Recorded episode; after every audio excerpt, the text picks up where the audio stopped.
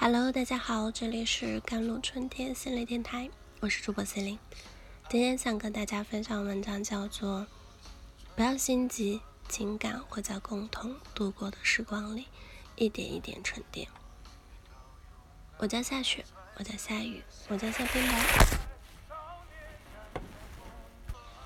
您给点紫禁城吗？我想把这玩意儿染成绿的。学了忘，忘了学，学了还得忘。忘了学，学了忘，忘了还得学。反正生下来就给人当儿子了，给谁当都一样。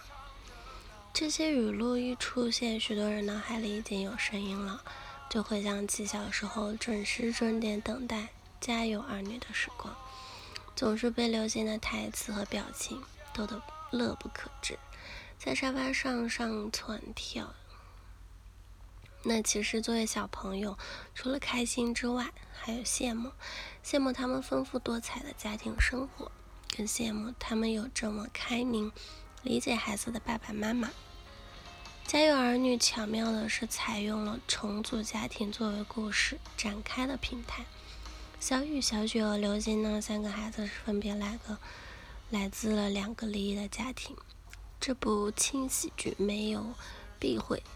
继父母和继子女的矛盾冲突啊，以及不同年龄阶段孩子成长的敏感问题，用生活化的故事片段为我们展现了中国文化背景下重组家庭中如何用爱、公平、尊重和理解重建亲子关系，处理好了子女的教育。重组家庭的父母该如何对待非亲生孩子呢？第一。归属于爱、渴望平常的家庭。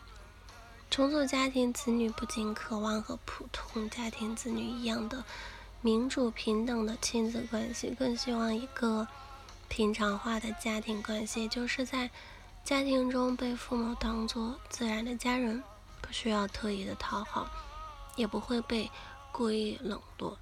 原有的家庭关系啊被打破，子女更加是渴望拥有安全感的。那亲父母一方的关怀呢，是安全感最重要的来源。因此，亲父母的行动非常重要。如果亲父母能够提供持续的、稳定的陪伴呢，继父母是否符合期待就不那么重要了。第二就是自尊与尊重，自主而非强迫。在重组家庭中，子女往往会迫切的寻求自主性。从父母离异起，就被迫跟随其中的一方生活，再被迫进入到重组家庭，被迫接受新的父母和兄弟姐妹，自主权被严重削弱。子女积累了强烈的被尊重的需要，例如在称呼的认同感方面，孩子尤其不希望是被迫称呼继父母为父亲、母亲。强迫的要求呢，是反而让孩子对这段强迫接受的关系更加厌恶。第三是自我实现，自我被全面接纳。根据马斯洛需求层次伦理啊，自我实现需求也包括能够接纳现实，正确面对自身和生活中的缺憾。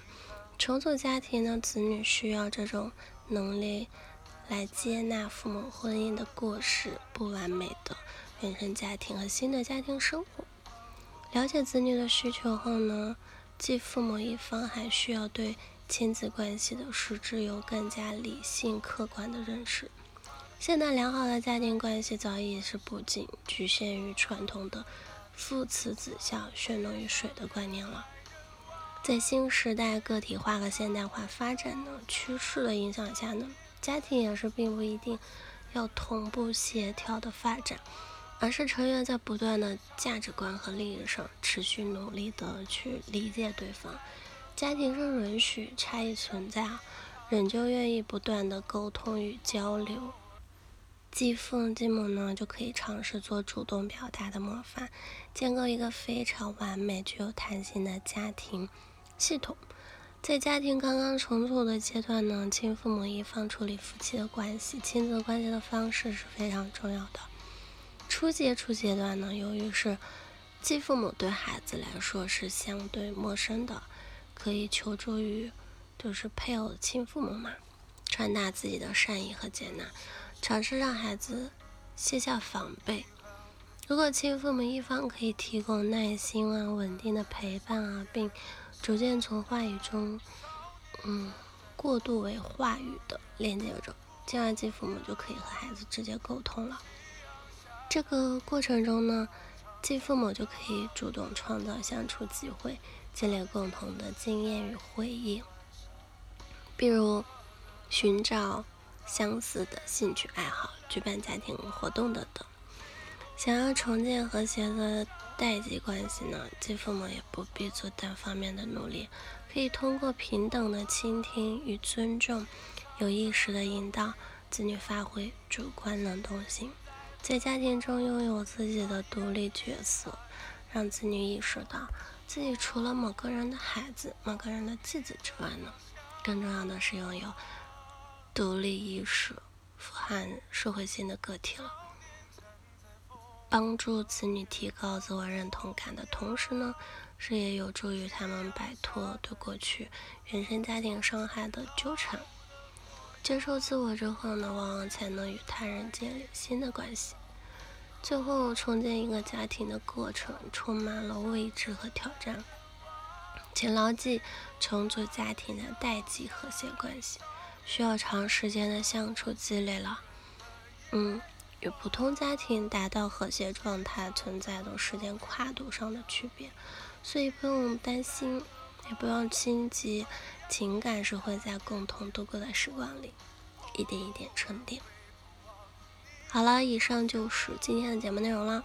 咨询请加我的手机微信号：幺三八二二七幺八九九五，我是司令，我们下期节目再见。